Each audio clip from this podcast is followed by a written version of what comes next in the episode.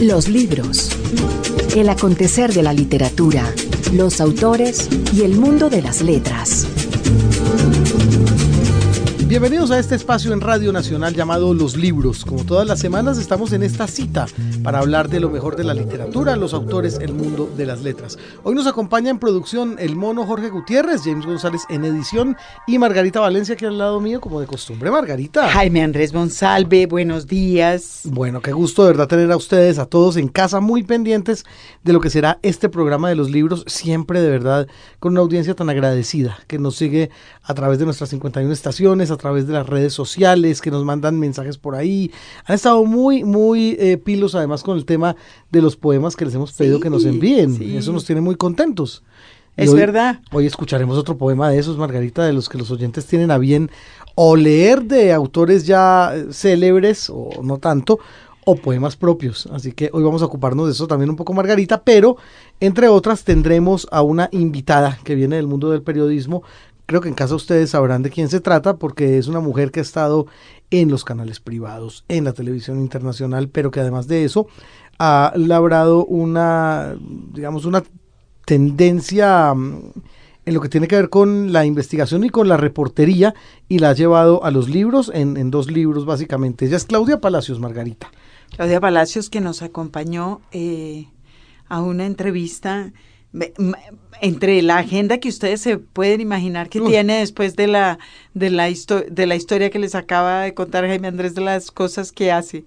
Pero entre uno y otro, aquí vino, aquí nos acompañó en Radio Nacional y nos habló un poco de, del proceso de fabricación de un libro que se llama Perdonar lo imperdonable que son crónicas y reportajes alrededor de todo lo que tiene que ver con lo que está ocurriendo en La Paz o en la búsqueda de la paz. Así que en principio es un libro muy oportuno. Muy oportuno y, en, en, palabras de la autora quiere ser su aporte, digamos, a estas conversaciones que ya nos tienen a puertas de un de, una etapa nueva al menos. Sí, así lo estamos esperando, por supuesto. Muchísimo. Y, la esperanza es grande. Así que este tipo de literatura testimonial, de libros que tienen que ver con lo que está pasando alrededor de los procesos, de eh, las, digamos, los sanamientos internos de la gente, el perdonar, el olvidar si es el caso o al menos buscar la paz como sea, por supuesto siempre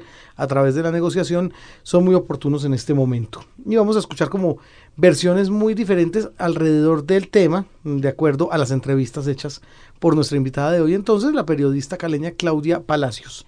Así que Margarita, antes de ello vamos con la nota del editor. La nota del editor. Un salvo es un papel que le dan a uno en las bibliotecas o en la DIAN o en el colegio y significa que uno no tiene deudas pendientes, que uno ha puesto lo que debe. En cambio, sacar a alguien a paz y a salvo significa que uno logró librar a alguien del peligro. Esa persona después está a salvo, lo cual no quiere decir estar en paz. Estar en paz quiere decir que uno ni perdió ni ganó. Ya puede tener la fiesta en paz, aunque no por ello a arrojar la soga tras el caldero, diría don Quijote. Y diría también que el fin de la guerra es la paz y que en esto hace ventaja del fin de las letras y tiene razón. Y a Sancho, cuando es gobernador de la ínsula de Barataria, le explica al labrador que es casado en paz y en haz de la Santa Madre Iglesia y que además es viudo. Descansó en paz, dirán los chistosos, cuando la que descansó en paz fue ella, pero en todo caso solo se le desea a los muertos que descansen en paz. Uno hace las paces después de pelear con un hermano y cuando finalmente descubre que no es bueno alcanzar por pleitos lo que puede alcanzar por paz, que es otra manera de decir que es mejor a las buenas que a las malas. No hay paz cuando anda la paz por el coro. Será por eso que los feligreses se dan la paz en la iglesia antes de salir y se dan la mano, aunque darse la paz es besar a alguien en el rostro en señal de saludo y amistad y aquí nos quedamos todos o casi todos metiendo paz, con la esperanza de que pronto haya riñas y trifulcas y debates y discusiones y enfrentamientos que empiecen y se acaben y podamos después irnos cada quien para su casa a dedicarse a lo suyo en paz. libro, un autor. En momentos en los que se habla de paz, posconflicto y que realmente, hay que decirlo, hay un ambiente esperanzado alrededor de lo que tiene que ver con el asunto de la paz que nos ha sido tan esquiva, pues aparecen publicaciones como Perdonar lo imperdonable, Crónicas de una paz posible. Estamos aquí con Claudia Palacios, su autora Claudia. Bienvenida a Radio Nacional de Colombia. Muchas gracias, Jaime Andrés y Margarita, por la invitación. Claudia, bienvenida. Un gusto, Claudia. En principio, eh, aquí lo, lo, primero que uno nota es un trabajo exhaustivo, es decir, hay muchísimas entrevistas alrededor de, de este libro, lo cual ya habla, pues, digamos, de una de un trabajo de reportería importante. ¿Cómo surgió la idea, la, la semilla de estas crónicas? Surgió porque cuando yo regresé a vivir a Colombia después de estar ocho años en los Estados Unidos trabajando allá para CNN en español, eso coincidió con el inicio del proceso de paz en La Habana. Y una palabra que por definición es positiva o tiene una connotación positiva, que es la paz, enmarcada dentro de la frase proceso de paz, era negativa para la mitad del país y positiva para la otra mitad del país. Como yo llevaba un tiempo por fuera, francamente no tenía autoridad moral para decir cuál de estos eh, grupos tiene la razón. Entonces empecé a hacer eso que tú llamas el trabajo de reportería, hablar con eh, asociaciones de víctimas, asociaciones de ex victimarios, eh, entidades gubernamentales, fundaciones, organismos internacionales que estaban trabajando en el tema de la paz y, la, y, y las víctimas y los victimarios.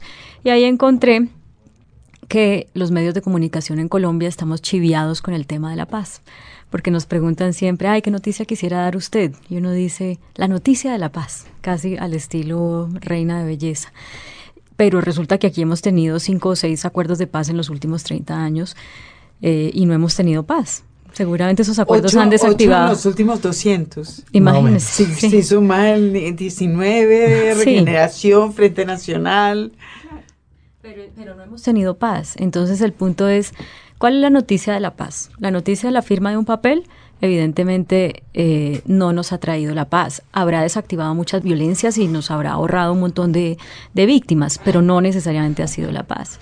Entonces yo empiezo a encontrar que hay muchas personas que habiendo sido víctimas de los horrores más terribles de alguno de esos 21 tipos de violencia que describe el informe Basta Ya, han logrado hacer procesos de paz individuales y comunitarios basándose en el amor, en la fe, en el deporte, en el arte. Y yo digo, pero ¿cómo es posible que esto no se haya contado en primera plana y en primer plano? Si en un país, si noticias lo raro, ¿no? El hombre que muerde al perro, aquí hemos tenido 50 años de guerra y cuando nos llega una noticia de paz, entonces no es noticia de paz. ¿Por qué? No es noticia porque, ¿por qué? Porque es buena noticia y buena noticia no es noticia. Entonces yo dije, yo tengo que contarlo no para hacerle cambiar de opinión a nadie con respecto al proceso de paz, porque entiendo perfectamente los argumentos de uno y otro grupo. En eso sí. usted es absolutamente sola en el mundo en Colombia, lo de entender los argumentos, y es una de las cosas que es bonito de este libro, Perdonar lo imperdonable, que por supuesto mu muestra la cantidad de argumentos encontrados que hay, ¿verdad? Y cómo son irreconciliables y sin embargo pues tenemos que acomodarnos los unos y los otros o no pues sí pero el punto es que la pensar distinto no significa que nos tengamos que matar. Esto no se trata de que todos ahorita para que haya paz tenemos que pensar la, la, misma cosa y hacer las cosas de la misma manera. Ah, no. ¿No? Entonces... Y además si lográramos eso, bueno. No, bueno, sí, sí. un poquito aburrido incluso también. Pe incluso pensar, si lográramos que, to si, que todos pensáramos, sería genial. Eh, eso sería un sí, buen sería, primer paso. Ya sería. Entre otros. Pero el tema es, eh, sí entiendo los argumentos. Yo personalmente, mi postura individual como ciudadana es que sí debe haber una negociación política y en una negociación se cede y entonces nadie queda 100% contento. Y, y, yo quisiera que este acuerdo de paz, eh, digamos, permita lo más posible eh, que, el, que, sea ejemplarizante el, el, castigo por todas las atrocidades que han cometido los guerrilleros de las FARC, pero sin que eso impida la paz y, o, o, postergue la paz. Y lo que me importa más como ciudadana es desactivar futuras, futuras violencias. Pero esto, yo no traigo ese pensamiento personal al libro. Lo que yo traigo al libro es entiendo perfectamente que quienes no apoyan el proceso de paz tienen unos argumentos muy válidos, que ya no le creen a la guerrilla porque ha tenido un montón de oportunidades y no, y no lo ha no ha firmado la paz, eh, o que, o que pues qué precedente va a quedar para nuestros hijos si esta gente que hizo tanto daño no va a la cárcel. Yo entiendo eso, pero el punto no es ese. Digamos, para mí quedó clarísimo después de hacerse este trabajo que si cada uno de nosotros desde el rol que desempeña no se pone las botas para ser un gestor de paz desde su vida cotidiana y su rol eh, natural, pues no, no va a haber paz así haya la firma de un acuerdo de paz. Claro. De hecho, usted parte de la base, Claudia, y es lo que nos ha estado diciendo, que tanto tirios y troyanos tienen razón. Cada uno de ellos tiene, cada una de las facciones tiene unos argumentos por los cuales habría o no que firmar la paz y a partir de eso es que usted construye esto, digamos, sin tomar un partido alrededor de, de, cuál de los dos, de las dos facciones de verdad debería tener razón.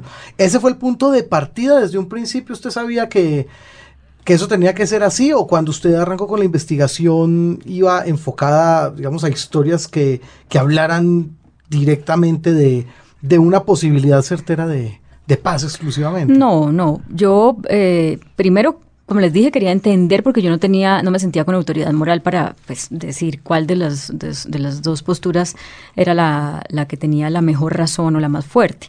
Al hacer el trabajo de campo, digo, ambas tienen la razón, pero al hacer el trabajo de campo, y, y ustedes que leyeron el libro saben, hay, hay gente que no apoya el proceso de paz. Por ejemplo, está el, el ex canciller y que estuvo secuestrado, eh, Fernando Araujo, y que se le escapó a las FARC, y él no apoya el proceso de paz, él forma parte del centro democrático, pero, pero, dice, yo le doy plata mensualmente, le mando a la cárcel plata al guerrillero que dio información que ayudó a hacer ese operativo de rescate en el que yo me pude fugar. Ahí está, mm, em, está la mamá del exgobernador de Antioquia, Guillermo Gaviria, doña de la Correa. Doña de la Correa no es que no apoye el actual proceso de paz, pero ella es crítica y, ella dice cosas como, esa gente no merece la patria, no nos vengan a decir que ellos nos van a gobernar, que se, el exilio sería el castigo para ellos porque yo no concibo la cárcel como una solución para nada ni para nadie. Entonces hay tantas posturas, eh, casi que por cada persona a la que uno le pregunte tiene una definición distinta de lo que es perdonar, de lo que es reconciliarse, de lo que es hacer la paz. Eh, pero el punto es que todo eso nos lleve a cortar el, derramamiento de sangre y eso se corta pues dejando de buscar la venganza. Aquí el 97% de los homicidios son riñas y violencia intrafamiliar, eh, cosas que derivaron del exceso en el consumo de alcohol, de drogas, no son de las FARC ni del ELN ni de las bandas criminales. Entonces ahí a qué, o sea, en qué estamos pensando, ¿no? Si, si firmamos la paz con las FARC, digamos que se acaba el 3% de, de, de los homicidios en Colombia y el 97% que somos nosotros matándonos entre nosotros mismos porque no nos toleramos, ¿qué vamos a hacer con eso? Claudia, ocho años en Estados Unidos, ¿por qué se fue? Yo me fui porque me salió una oferta laboral muy interesante de CNN en español. Eh, yo era aquí reportera y presentadora del canal Caracol, llevaba más de seis años haciendo ese trabajo y, ellos mm, se dieron cuenta de que yo existía. de calle. Sí, reportera de calle, sí. Em, y, se dieron cuenta que yo existía y me hicieron un casting, me hicieron una oferta laboral y aunque yo no estaba ni soñando con irme, no tenía el sueño americano, pues como mucha gente lo tiene, dije, esta es una oportunidad muy interesante, muy bonita para crecer y en efecto, pues así fue, allá estuve ocho años. CNN, ¿en dónde? En Atlanta. En Atlanta. ¿Y qué hacía allá? Era presentadora y también era reportera. ¿Y qué pasa con eh, la distancia y las noticias del, del país, por ejemplo? Pues uno sigue cubriendo, ¿no? Uno sigue, y pues ya con una mirada un poco más de, de lo general eh, de todos los países de América Latina. Yo cubrí todas las elecciones de todo el continente por esos ocho años. Es mi pregunta específica. ¿Qué le pasa a la mirada de un periodista eh, con la distancia?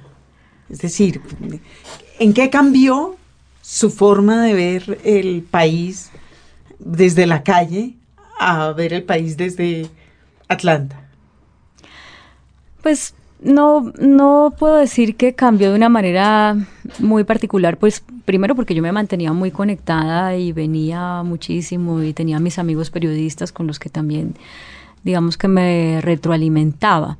Pero eso, que fue el hecho de al regresar a encontrar un país tan polarizado, eh, a raíz de la figura de un expresidente muy popular como Álvaro Uribe y luego uno que hace algo por el que todos los presidentes pierden popularidad como Santos, que es hacer un, un proceso de paz. Esa polarización yo no la percibía por fuera, eh, de la manera, de la magnitud que, que, tiene, ¿no? Porque además los colombianos que están afuera, yo creo que en su mayoría son, eh, no, no entienden como llevan tanto tiempo por fuera, muchos de ellos no entienden esa cantidad de, matices, entonces para ellos lo único es se la seguridad, este man es un berraco y entonces ahí acaba la historia. Esa era mi pregunta sobre los matices. Uno tiene la sensación de que de todas maneras la distancia le da una posibilidad de entender, digamos, casi todos los conflictos. No hay más que echar los conflictos personales, las discusiones tontas, cuando uno da un paso para atrás, ve un panorama un poquito más nítido del que uno ve cuando uno está metido adentro. Claro. Me preguntaba si eso le había pasado oyéndose. Pues sí, y, pero, pero con respecto a temas muy puntuales como este, el tema de lo que significa la búsqueda de, de la paz de que no es simplemente, listo, aplico mano dura y ya la logré, o negocio ya la logré. O sea, son muchas cosas las que hay que hacer. Y por ejemplo, desde afuera, usted sabe, eh, afuera ven como, qué bueno la paz en Colombia, el proceso de paz, pero véngase y métase aquí para que vea por qué tiene, nos genera tanta discusión, ¿no? Porque afuera existe como adentro una profunda incomprensión de las complejidades del conflicto. Me pregunto si estando afuera para usted fue más claro la cantidad de actores diversos que había en juego, los procesos, o más bien lo vio más en blanco y negro?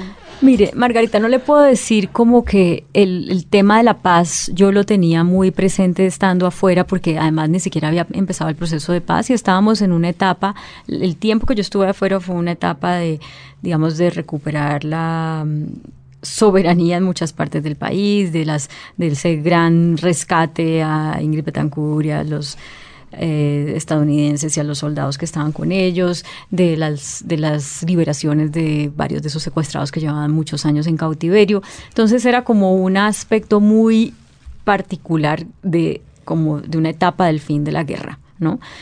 Eh, y más allá de eso no me hice otras preguntas que las vine a ver aquí o que me las vine a hacer cuando la polarización. Pero lo que sí le quiero decir es que en, uno en Estados, cuando está viviendo en Estados Unidos, como que es más fácil viajar por Estados Unidos que, que, lo que uno mismo viaja aquí por Colombia. Entonces llega un fin de semana, ay, vámonos a no sé qué pueblito, conozcamos eh, el, el, monte ese donde están grabadas las caras de los presidentes, o conozcamos, vámonos a eh, el monte Rushmore, sí, eh, o vámonos a, a, Los Ángeles, bueno, uno, mucho viajecito chiquito donde uno como que en un 2x3 se va haciendo una, una idea completa de ese país.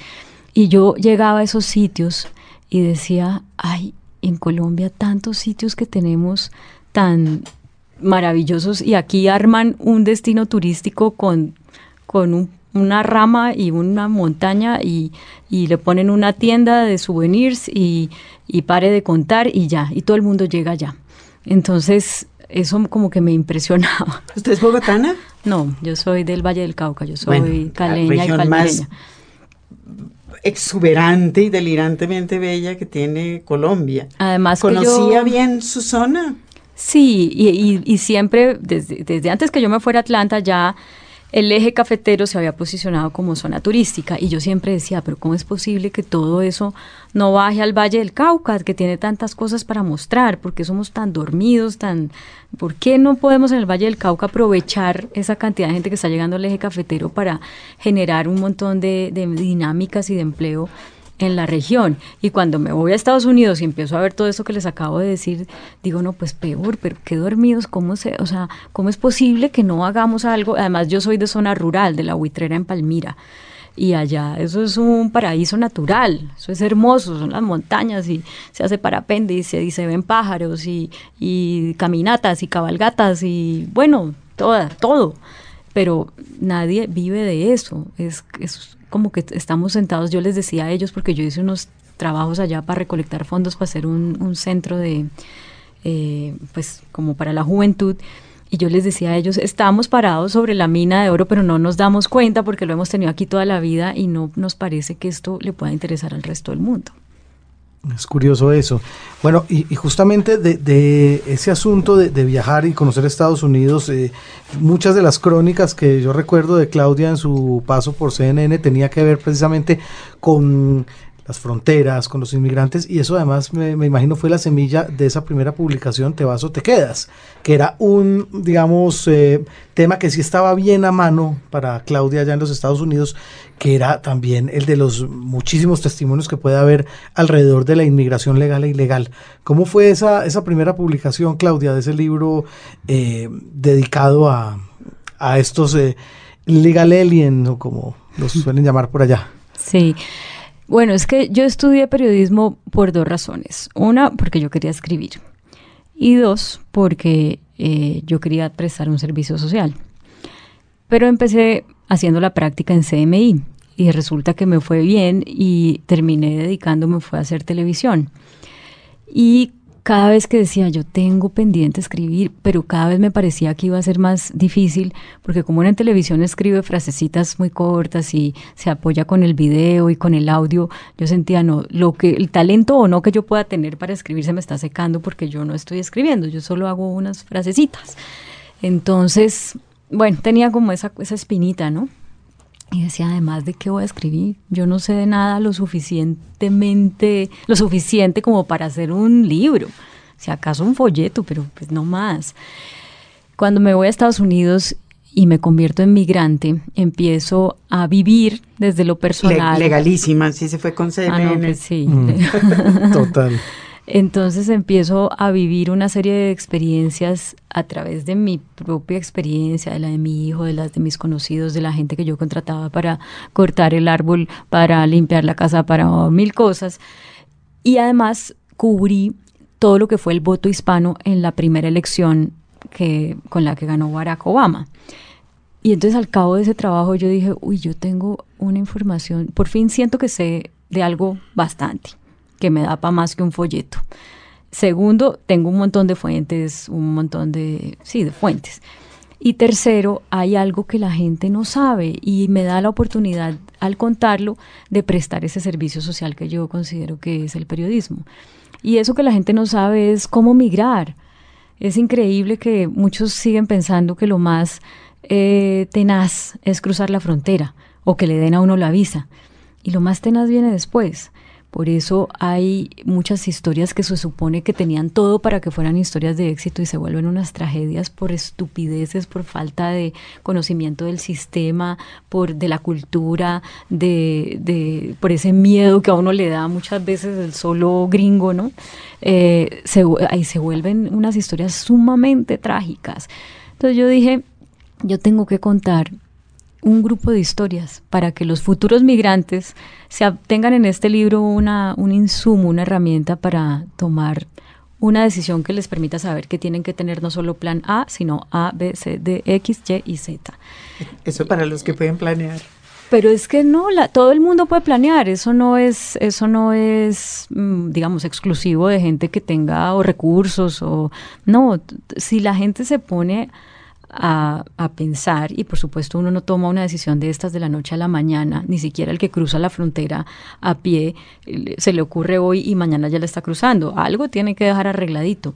Entonces el, el punto es, piensen cómo hacerlo, piensen cómo hacerlo. Mucha gente dice, no, pues que no me dan la visa y resulta que hay como 140 tipos de visa. Eh, no necesariamente hay que irse ilegal, ¿no?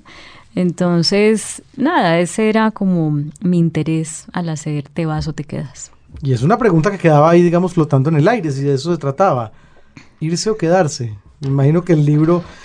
Eh, ¿Recibió usted algún tipo de retroalimentación, Claudia, de gente que tenía de repente esa duda en la cabeza? De todo tipo de cosas, porque hubo gente que me dijo, mire, después de leer su libro, yo aplacé mi decisión de irme. Otras me dijeron, después de leer su libro, yo decidí no irme. Otras me dijeron, eh, yo sí me fui, pero si no hubiera sido porque leí su libro, entonces la hubiera embarrado en esto y en esto y en esto. Entonces eso, pues es bonito porque esa es la razón por la que yo me he embarcado en escribir dos libros. Los libros, ustedes saben, pues no dan plata, a menos que uno sea García Márquez o Vargas Llosa y un par más, ¿no? Uno, las editoriales se quedan con el 90%, uno se queda con el 10%. Y, y yo no la voy a corregir. siga, por favor, siga. Entonces, pues esto no, uno no vive de, de esto. Eh, yo vivo del, del, periodismo. Igual, los libros también son periodistas. Yo, periodismo, yo no me considero una escritora, creo que eso es una palabra muy grande. El libro es, es otro, otro trabajo periodístico mío, los dos. Pero, pero sí es algo que, al menos en mi caso, yo lo he hecho para que le sirva a la gente, a, algo, porque si no, el periodismo no tiene sentido. Si, si uno no le facilita a la gente tomar decisiones sobre por quién eh, votar, eh, cómo cuidar su salud, cómo cuidar su economía, eh, todas esas, esas cosas. Entonces, por eso es que he hecho los dos libros y espero hacer otros. Bueno, y son libros de historias finalmente. Y le pregunto, ¿en el día a día hay cabida para esas historias, Claudia? ¿O es necesario definitivamente pensar en una vía como la de publicar un, un libro para poder darlas a conocer? Pues sí hay cabida. De hecho, yo lo primero que hice con estas historias de, perdón y reconciliación fue contarlas en la W, en las mañanas. Pero ahí pasaba algo, y, y, hicimos muchas de hecho, pero pasaba algo y es que como el tiempo era tan corto, cuatro, cinco minutos máximo, y como son las llamadas por teléfono y que se caen, o que una persona va en un bus, entonces no se oye bien, o que un desmovilizado entonces tiene que salirse de su trabajo y ya el jefe lo está llamando, entonces no le puede contar a uno bien los detalles, entonces todas terminaban pareciéndose mucho. Yo hice tal, cometí tal crimen, eh, me desmovilicé, estoy muy arrepentido, ahorita trabajo en tal cosa, gracias, chao. O yo eh, fui víctima de abuso sexual o as me asesinaron a mi hermano, eh, sufrí mucho, decidí perdonar y ahora me siento mejor. Y no es tan simple como eso, ¿no?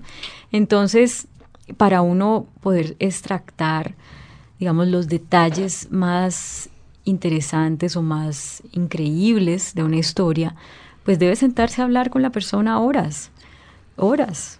Y luego eh, yo les mandaba a todos, todas las personas les mandé la entrevista ya redactada, el reportaje ya redactado, para que ellos tuvieran la oportunidad de agregar detalles, de, de pulir cosas. Y entonces, pues eso si no es en un libro, ¿en dónde se hace? Me llama la atención su narración del comienzo de cómo llegó a este país, lo encontró polari polarizado. Polarizado. Eso. Y acto seguido empezó a contactar organizaciones. Me resulta fascinante el hecho de que efectivamente la sociedad civil se ha organizado en torno a la guerra, organizaciones de víctimas, eh, de mujeres violadas, de niños abandonados. Su percepción fue esa, que hay organizaciones eh, en general que de alguna manera cumplen el papel del Estado y que le permitieron a usted acceso a estos informantes? Yo no, sí hay muchas organizaciones y casi que una por cada tipo de violencia. Sí. Mi punto de partida fue el informe Basta ¿y sirven? Ya. Sí, sirven. El informe Basta Ya dice que hay 21 tipos de violencia en Colombia. Y yo al principio dije, bueno, quiero tener tres víctimas y tres victimarios de cada uno de esos tipos de violencia. ¿Cómo los voy a encontrar? Y es que hay una o varias organizaciones por cada uno de esos tipos de claro. violencia. Y sí hacen muchas cosas muy positivas para las víctimas y de hecho han logrado en materia de sentencias que les brindan oportunidades de reparación, ya sea simbólica o económica. Y al menos eh, un sentido de pertenencia. Pero además es muy importante que la sociedad civil se organice. Yo no creo que sean eh, organizaciones que reemplacen al Estado. Yo creo que esas organizaciones tienen que existir porque es parte de la ciudadanía. No, yo también, yo también, yo también creo que tiene que existir, mm. por supuesto. De hecho, estoy re resaltando eso, que es muy interesante que al final acabe habiendo una organización muy sólida que va recogiendo y conteniendo grupos de desplazados, olvidados, víctimas, victimarios, y dándoles... Eh, sí, es como lo típico de la unión hace la fuerza, eso es verdad. Entonces, yo me preguntaba si usted cree, después de hacer este trabajo, eh, que este tipo de organizaciones van a ser útiles en el proceso de reconstrucción del sentido ciudadano en el futuro inmediato. Sí, van a ser, van a ser muy útiles, porque además cada una de esas organizaciones ya tiene un trabajo de años que ha llevado a sus miembros y a sus líderes a conocer muy bien cuáles son los procedimientos para hacer valer sus derechos, qué es lo que hace falta en materia de lo que de verdad signifique para las víctimas reparación o para los victimarios esa segunda oportunidad efectiva que permita que no vuelvan a tomar las armas. O sea, hay una cantidad de, de, trabajo adelantado. Hacer valer sus derechos. O sea, que usted lo que está planteando es eh, eso que yo intuyo, que es que las organizaciones efectivamente están restableciendo la legalidad, valer sus derechos legales. Sí, sí, las organizaciones sirven para eso. Ahí también pues hay mucha burocracia, hay mucho colado, eso sí, como en todo. Si, la burocracia no funciona en el Estado. Sí, digamos, eh, todos estamos ahí para eso. Pero, pero yo creo que es más y mucho más el trabajo positivo de esas organizaciones que, que lo que pueda llegar a ser negativo. Claro, no, creo yo que es buenísimo, es lo, es, eh, es lo que estoy resaltando y de hecho pienso yo que el proceso de paz se ha tejido alrededor del discurso armado por estas organizaciones que son muchas. Es que mire, una víctima solita, solita, solita, solita, no logra que llegar allá a La Habana y hacer un manifiesto y decirle, mire, en materia de abuso sexual, entonces nosotros queremos que la cosa se haga así, así y así. Y son no sé cuántas asociaciones de mujeres que se unieron para decirle allá a los negociadores, ustedes no pueden tomar ninguna decisión sin contar con nosotros. Y nosotros estamos organizados así y pedimos esto y punto. Y lo mismo, por ejemplo, las FARC le pidieron perdón a las víctimas de Bojayá, ah, que falta que reparen, sí, falta que reparen. Pero a pesar de que el Chocó sigue siendo el departamento más olvidado de Colombia y de allá yo no pude sacar una sola historia de real reconciliación, porque comparando con lo que se hace en el resto del país, el Chocó está muy quedado en materia de perdón y reconciliación. Eh, a pesar de eso, ellos como eh, a, través de organizarse lograron un primer paso, que las FARC le pidan perdón, les pidan perdón. Si, si una solita de las víctimas de Bojayá va y llora y pelea y dice, mire, no tengo mi hijo, no sé qué, no le paran ni cinco de bolas, pero como organización logran cosas. digamos, estas conversaciones de paz de todas maneras ya son el resultado de un proceso que inició, que se inició hace rato, de organización y de diferentes organizaciones que están funcionando como interlocutores.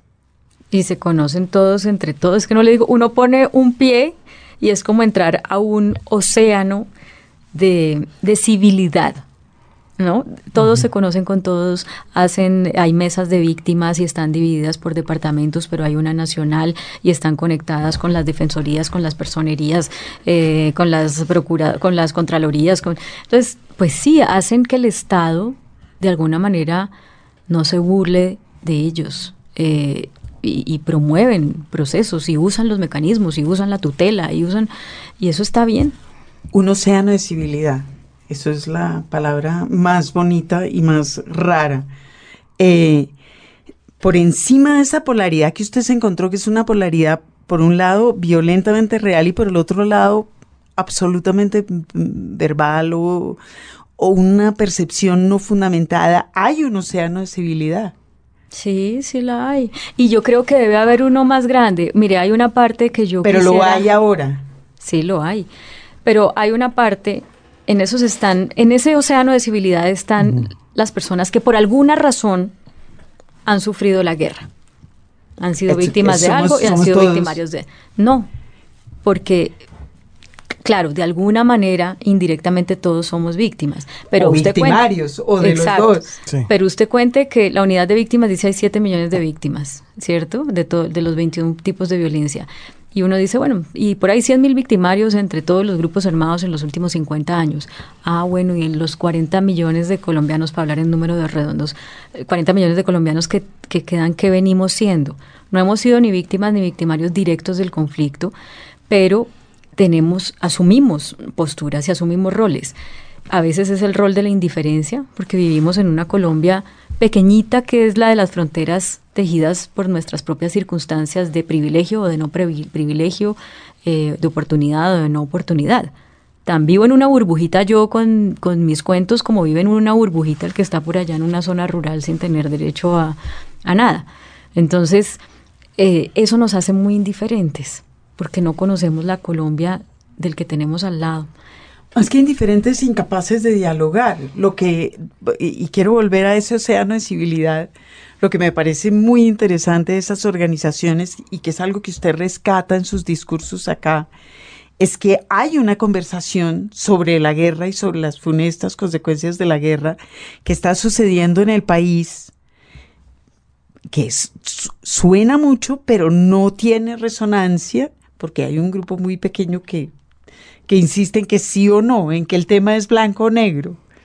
Y aquí en este océano de civilidad se están discutiendo. son más pragmáticos, usan la fe, usan el arte, usan el amor, usan el deporte, usan la solidaridad, el instinto de supervivencia para hacer unos procesos eh, de verdad, con un pragmatismo que, que, cuando uno lo compara con lo complejas que son esas discusiones a nivel político, pues hasta risa le da. Pero, pero también el punto es esos 40 millones de colombianos que no hemos sido ni víctimas ni victimarios. Estamos esperando que ser de uno de los dos bandos para organizarnos como, como ciudadanos en algún grupo que busque alguna causa. La causa de todos debe ser que este sea un país en paz. Y esa y, y eso a causa, mejor dicho, de esa causa no está eximido ninguno, ni el que apoya el proceso de paz ni el que no lo apoya. El que apoya no puede decir, "Ay, como apoyo, yo ya que cómo le aporto a la paz." Y el que no apoya no puede decir, "Pues como no apoyo no voy a mover ni un dedo." Eso es una, un deber que todos tenemos. Y, uno, y muchos también dicen, pero a mí qué me van a pedir más si yo todos los días me levanto temprano, voy, llevo mis hijos al colegio, yo no mato a nadie, yo no robo a nadie, yo trabajo honrado, yo pago mis impuestos, no me pidan más, no me frieguen. Pero pues qué pena, estamos en un país donde hay la necesidad de hacer la paz. Entonces ser un buen ciudadano en esos términos que yo acabo de describir no es suficiente. Hay que ser, hay que sacarla del estadio y entonces por eso es que cada uno debe decir, miércoles, yo tengo que hacer algo más, pero ¿qué hago? Creo que ser un buen ciudadano sería un comienzo sensacional. En los libros, la literatura se oye. Música y cultura que nacen de los procesos de paz, de los procesos de resistencia y por supuesto del posconflicto. Es bien conocido el caso de 123 familias campesinas que fueron expulsadas en dos oportunidades de los predios de la finca Las Pavas en San Martín de Loba, en el departamento de Bolívar. Se trata de unas 1.300 hectáreas que han estado en disputa desde prácticamente la década del 2000. En el año 2003 los paramilitares eh, sacaron a la fuerza de estos terrenos a las familias. Retornaron en el 2008 y en ese mismo año una empresa palmicultora se dedicó justamente a volverlos a expulsar. Nuevamente regresaron los campesinos a las pavas en el año 2011 y desde ese entonces, tras el anuncio de Incoder de que se trataba de terrenos baldíos que podían ser ocupados por los campesinos, han vuelto a este territorio sin que se hayan acabado para ellos las amenazas y lo que tiene que ver con los riesgos a su vida. Ello fue el 4 de abril de 2011 cuando decidieron regresar. Tres veces fueron desplazadas estas familias entonces durante el último decenio. Hoy están nuevamente allí y en este retorno la Fundación Chasquis Colombia, al lado de la Asociación de Campesinos de Buenos Aires Las Pavas, ASOCAB, decidieron grabar una suerte de registro de campo con los campesinos que viven allí justamente en Las Pavas, sin el acompañamiento de ningún instrumento. Se trataba de grabaciones que se hicieron durante los trabajos de sembradío de la tierra y de labores de la tierra y que lleva por título Les voy a contar la historia. Pues bueno, aquí está la voz de uno de los cantantes paveros por excelencia que fueron registrados justamente en este trabajo discográfico. Se trata de El Monchi Pavero. Ahí lo vamos a escuchar entonces entonando una de esas canciones que hace parte de la tradición oral de los habitantes de las Pavas, quienes están ejerciendo resistencia civil desde las dos expulsiones que les fueron impuestas por paramilitares y por empresas palmicultoras. Yo no pierdo la fe, llevarle a mi casa, llevar que soy de suelo para que coman mis hijos. Yo siempre he dicho que algún día mañana Y si algún día es mañana, ese día ya es hoy. Como yo he vivido de fe, he vivido la esperanza de estar un día cerquita de mis vacas.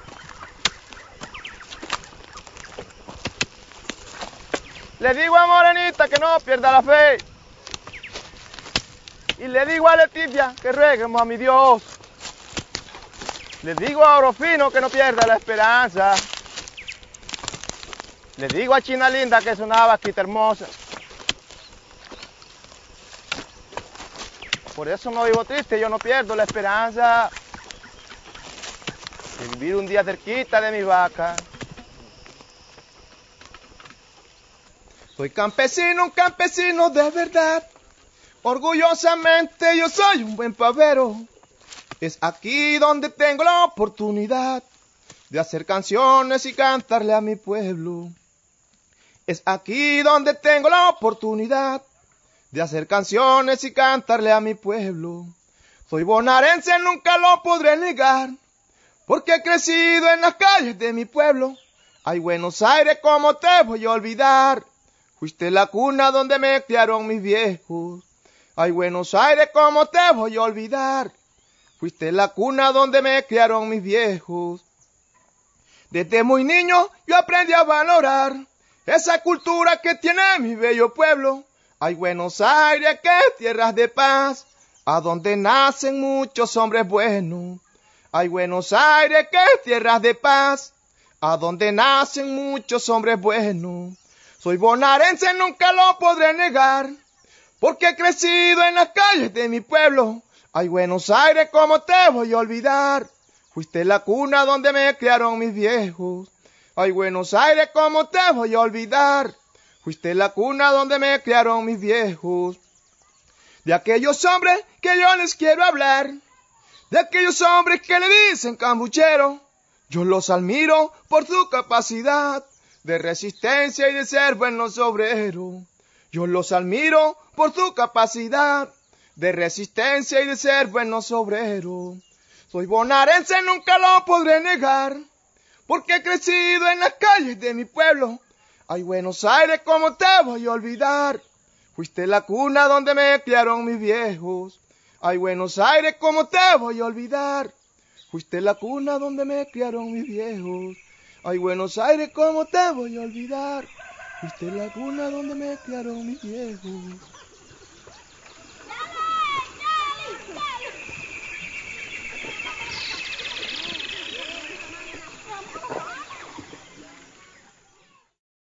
Los libros. Radio Nacional de Colombia.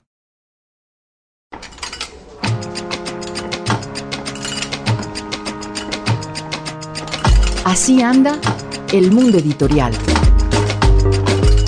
Bueno, Margarita, hoy vamos a reseñar aquí en esta sección llamada Así anda el mundo editorial un seguimiento muy interesante que ha hecho la revista Arcadia, que son nuestros colegas en muchos de los emprendimientos que hacemos en mercados y en festivales culturales alrededor de toda Colombia, alrededor de las librerías en Bogotá. Alrededor de las librerías y es una, es una iniciativa que pues a los libreros los ha de tener contentos y a todos los demás también, porque los libreros acaban siendo siempre en este en esta difícil circulación del libro en Colombia, los libreros son los patitos feos, nadie se acuerda de ellos. Ah, son los que la tienen más difícil, a, pesar de que todo el mundo dice, ay, pero es que los libreros se quedan con un curgo de... No, la, tienen mal. Y, y esta nueva campaña que ha empezado Arcadia con IDARTES, con la alcaldía, con la Cámara del Libro, lo que quiere es darle relevancia a las librerías de Bogotá, invitar a los bogotanos a ir a las librerías, a husmear, a tomar café, a ver qué novedades hay, a hablar con sus libreros. Y ellos están poniendo en red como pequeñas eh, reseñas de las librerías más eh, conocidas, pero han ido, han ido ampliando el repertorio. De acuerdo, es eh, el llamado mapa de las librerías bogotanas, es el nombre de, esta iniciativa que además en lo que tiene que ver con la, edición virtual, la página donde están pues eh, reseñadas estas librerías. Realmente hablamos de un diseño muy bello con unas fotos que realmente provoca ir allá a comprar, a lanzarse entre esa marea de libros. En Y cada una de si usted se provoca, pues, y es una bestia que se pierde al salir de su casa como yo, pues hace clic y hay un mapa que le muestra dónde es la librería, porque hay algunas que son chinchosas. Por, por ejemplo, Casa Tomada es una librería a la que no es fácil llegar, pero Buen nombre, de acuerdo. a- Arcadia sabe eso y en todas hay mapa, hay horarios, hay cómo llegar, hay especialidades eh, cuando es el caso, hay eh, correo electrónico, hay si hay un sitio web también lo señalan. Y bueno, hay grandes librerías, hay pequeñas librerías, está la Nacional, la Valija de Fuego, Arte Letras, San Librario, que es una librería de, De viejo. de viejo. Donde le encuentra, o sea, más lo que quiera, ¿no? Sí. Están La- especializados en eso, en husmear. en Usme- eso sí que husmean, Ah, ¿verdad? sí, total. La tienda Javeriana, que es una, una gran librería, la, la librería de la Universidad Javeriana, Tornamesa, Sí. de nuestro amigo Camilo de Mendoza. Camilo de Mendoza, eh, Prólogo, Wilborada 1047, que es una librería nueva, yo creo que no tiene un año, Y está ubicada además en un espacio maravilloso ahí en la calle 71 en Bogotá, entre carreras novena y 11. muy grande, muy espaciosa, se puede ir, se puede mirar, nadie lo empuja a uno. Está muy bien, está la valija de fuego, están las clásicas, Lerner, Nacional, y han ido sumando y sumando y sumando. Entonces, si ustedes tienen dudas o si quieren hacer un tour de librerías de Bogotá, que puede ser un plan divertido para un domingo o para un sábado, pues vayan a Por Arcadia al, a, a la página Buscan ustedes en Google simplemente mapa de librerías Arcadia y ahí aparece toda esa información y seguramente va a quedar usted convencido de que sí hay que pegarse la rodadita por uno de estos maravillosos lugares en Bogotá. Los libros. Radio Nacional de Colombia. Un libro, un autor. Seguimos aquí en los libros por Radio Nacional con nuestra invitada de hoy, la periodista Claudia Palacios y su libro Perdonar lo imperdonable. Y a mí una de las sensaciones, Claudia, que me ha dejado el libro es que al tratarse de una compilación de historias personales, apela de alguna manera también a la individualidad. De tal manera que cuando yo leía algunas de estas historias, terminaba esa historia y decía, ¿qué habría hecho yo en caso de? Eso me parece que lleva a hacerse una cantidad de preguntas muy interesantes sobre, sobre cómo de verdad actuaría uno o qué percepción tendría de estar ahí en estas situaciones tan, tan complejas. Me imagino, Claudia, que eso se lo deben haber dicho mucho. Eh, Esto es realmente apelar a, a individualidades que de alguna manera se sacuden cuando descubren en las, que esto le puede pasar a cualquiera en nuestro país. Si eso no nos ha pasado es porque estamos, hemos estado muy de buenas, porque le Es ha pasado a todo tipo de colombianos, al rico, al pobre, al blanco, al, al negro. Obviamente hay unos más vulnerables que otros, pero si no nos ha pasado es solamente, única y exclusivamente porque estamos, hemos estado de buenas. Entonces uno dice, bueno, pero qué tal que a mí me hubiera tocado. Hay, aquí hay varias mujeres que han perdido sus hijos en el libro. Entonces, está, por ejemplo, la historia de Pastora Mira en San Carlos, Antioquia. Ella, eh, su hijo se lo secuestraron los paramilitares, lo mataron.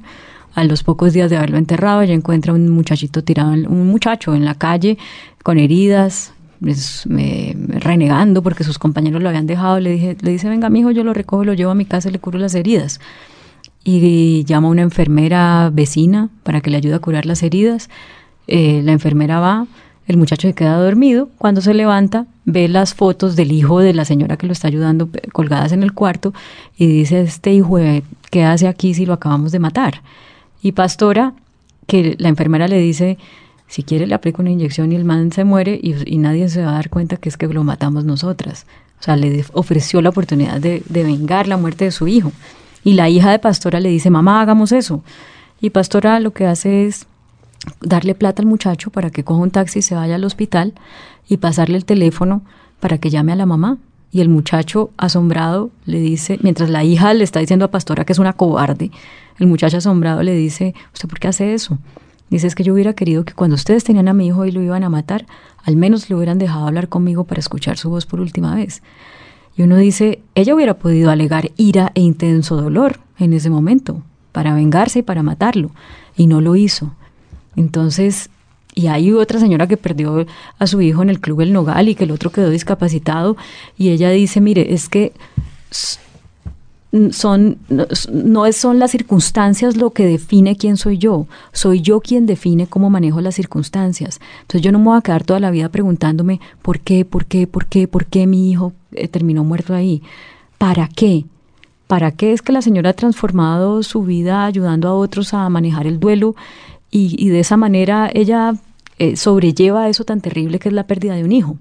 Entonces, ¿qué podemos hacer los que no, pues no queremos ninguno de nosotros perder un hijo?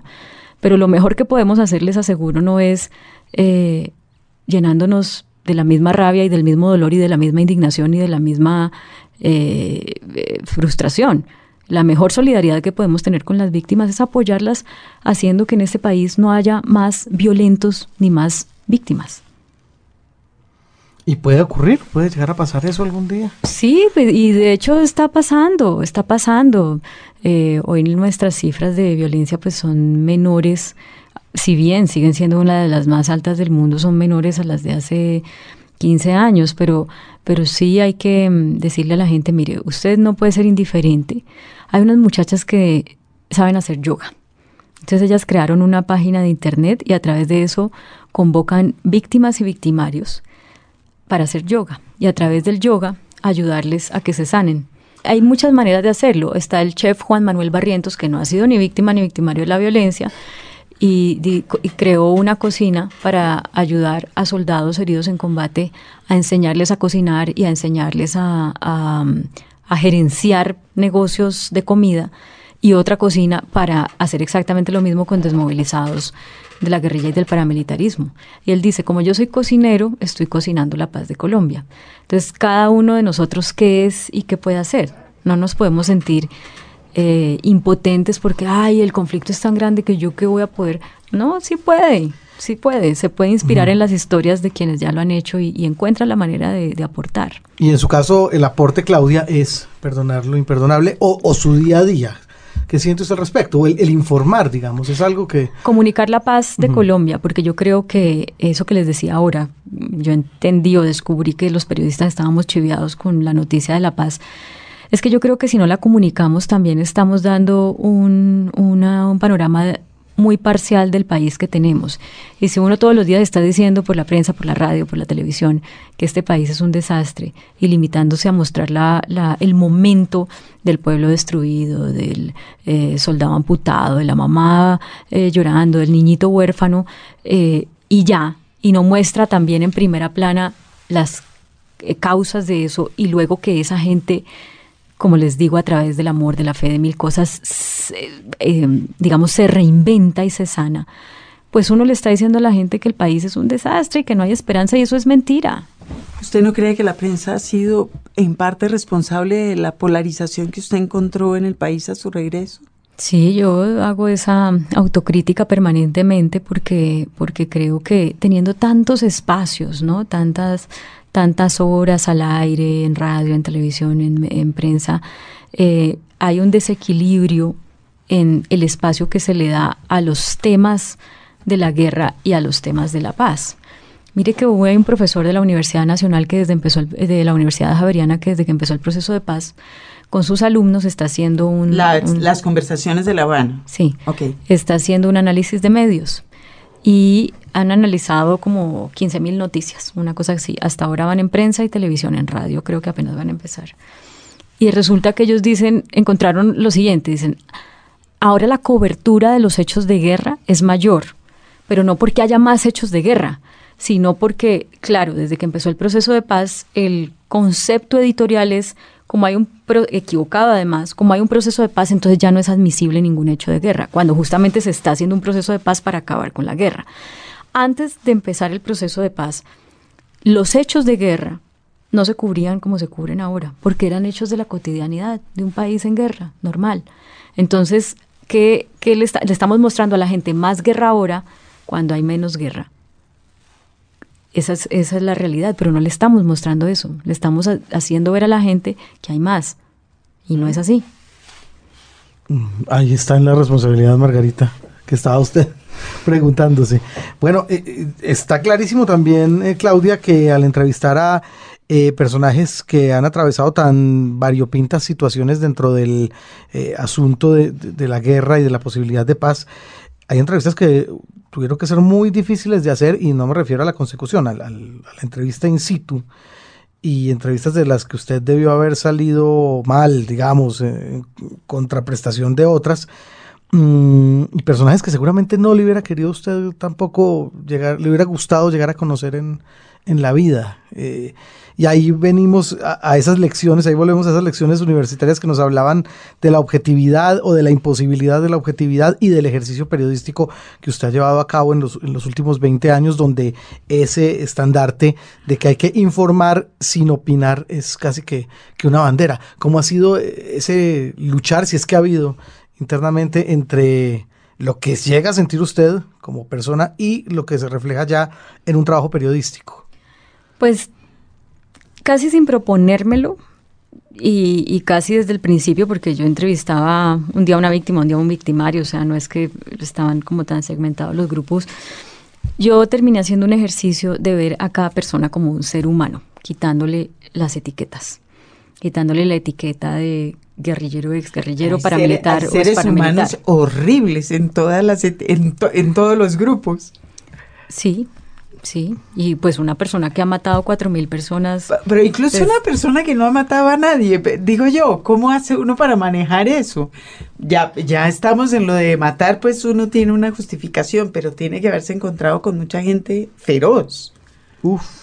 Sí, y gente muy sectaria, y gente muy radical, eh, gente, gente difícil, ¿no? Pero como mi libro o, lo que yo quiero mostrar con mi libro es que no importa qué piense usted, qué haya hecho usted, para dónde quiera ir usted. Eh, realmente todos dicen querer la paz, entonces la paz no es, eh, no significa que dejemos de ser quienes somos, excepto pues matones, ¿no? O, delincuentes. Pero la paz no significa dejar de pensar como uno piensa porque así fue criado, porque tales cosas le pasaron. Eso no significa la paz. Entonces, pues sí, mi, ejercicio, Margarita y Jaime, fue ese, al ponerme enfrente de una persona eh, como alias el o como alias el alemán, como alias Ernesto Báez, o al ponerme enfrente de personas eh, con, pensamientos muy, eh, muy radicales, militares en retiro, algunas víctimas también que tienen unas, unas visiones como muy irreconciliables, pues claro, hay momentos en que uno como que se desespera, ¿no? Como ser humano con las respuestas o como que le parecen cínicas, pero, pero mi ejercicio no era ponerme a pelear con ellos, mi ejercicio era tratar de hacer algo que yo creo que todos debemos hacer y es tratar de entender por qué cada una de esas personas está o hizo lo que hizo. No para justificarlo, porque por supuesto masacres y violaciones sexuales y todo eso no tiene ninguna justificación, pero sí para explicarnos por qué llegamos a este punto. Porque muchas veces, por eso que vivimos en esa Colombia chiquitica individual, decimos, pero es que no, o sea, no, ¿por qué hace eso? Uno de verdad no lo entiende. Pero cuando uno va y se acerca a esos mundos desconocidos, a los que por definición lo desconocido a uno le da como cierto temor, cuando uno se acerca, rompe su burbujita y hace que el otro rompa su burbujita y como que se unta del otro, entonces empieza a decir, ah, ya, ya sé por qué lo hizo. Tenaz igual, y, o sea, no lo comparto, no lo acepto, pero ya sé por qué, ya entendí sus razones. Y creo que ese es un ejercicio que hay que hacer.